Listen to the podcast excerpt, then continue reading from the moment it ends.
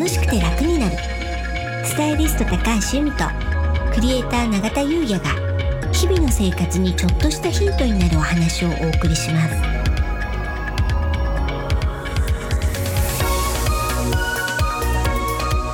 こんにちはクリエイター永田優也です。こんにちはスタイリストの高橋由美です。楽しくて楽になる。はい。本日のテーマはうん。ご機嫌風水となります。あ私ですね、はい。SNS での、まあ、今年の挨拶みたいな投稿で、はい。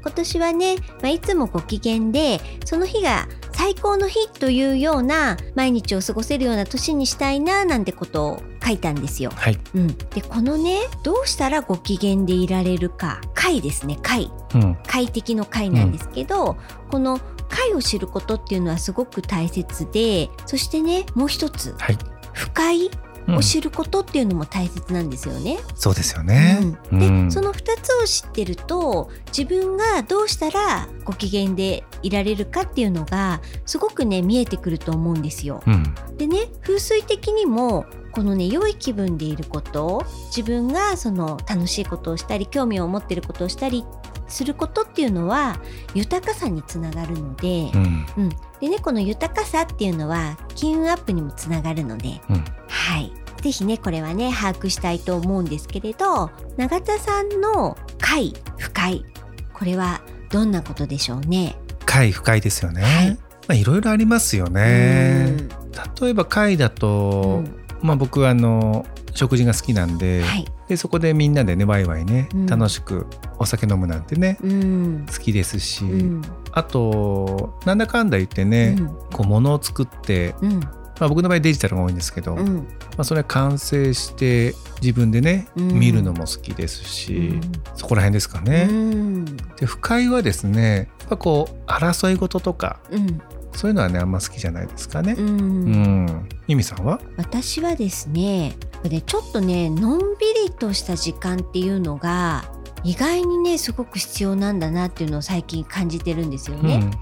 なんでまあ一杯ね美味しいコーヒーを入れてでちょっとねこうぼーっとしたりとかでそのぼーっとした後にまあ頭の中整理したりとかねそういう意味でもこのねちょっとぼーっとする時間っていうのはやっぱりね最近特に自分にとって大切で、うんその時にあーなんかこういう時間いいなーなんて思ったりとかするなっていうのを感じてますね。いいですようね。んうん、不快はなんか寒がりなんですよそれでお店に行って空調が寒いとかう、んうんそういうのがねものすごく不快なんですね。そうでもお店ってたくさんの方いらっしゃったりするじゃないですか。なので常に自分で調節できるよううに、ん。まずカイロは持ち歩いてますし、あとね私あの首元が寒いとねすごいダメなんですよ。うん。なんで首に巻くものも持ってるしとかなんかそういったその温度調節うん。に関してちょっとねあのすごくストレス感じちゃうのうで、ん。でそれが分かってるから、それを対処できるようなものを持ち歩いてるのでいつも荷物が多いです。ゆみさん荷物めちゃくちゃ多いですもんね。はい、なんかこの間永田さん私に似た人見たんですよ。そうなんです。背丈が同じぐらいで、はいで髪のね長さも、はいあの色とかもうん同じような方で、はいでコートもね、うんなんか似たようなの着てらっしゃる方いたんですよ。はい、でまあそれだけだとね、うん。まあ、似ているか似てないかって言ったらまあたくさんいるじゃないですか。うんうん。でもあユミさんだって決定づけたのが、はい。荷物が多かったんですよ。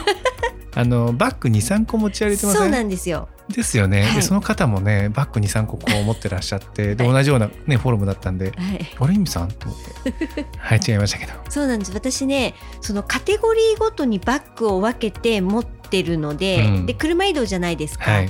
でその行く先々によって今から行くところではこの作業をするからじゃあこのバッグみたいな感じで、メインのバッグ以外に大体3つぐらいあるんですよね。すごいっすよね。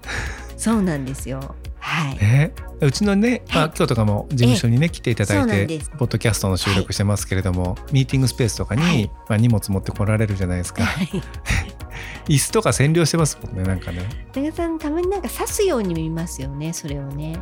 なんか急になんか部屋の密度がね 上がったみたいな感じがね、うん、はい。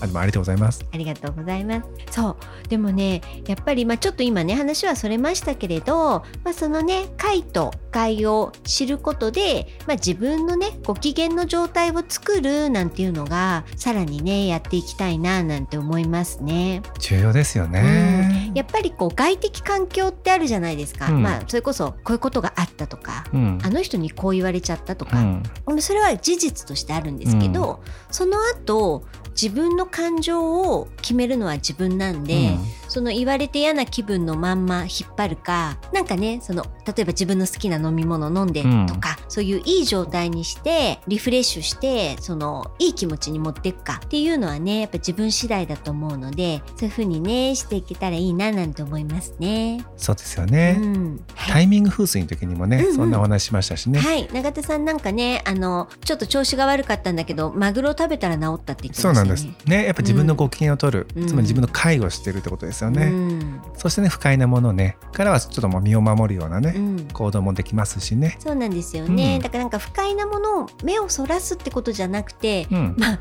直視して対処法を考えるみたいなね、そうですよね、意味さんみたくね荷物たくさん持ってね、はい、みたいなね。どんな寒さが来てもね、対処できるみたいな、そうです。いいですね、はい、ありがとうございます、はい、それでは本日は以上となります。はい本日もお聞きいただきありがとうございました。よろしければ登録をして引き続き聞いていただけたら嬉しいです。またオンラインサロンの詳細を概要欄に貼ってありますのでご興味ある方はお目通しいただけたら嬉しいです。楽しくて楽になるスタイリスト高橋由美とクリエイター永田優也がお送りしました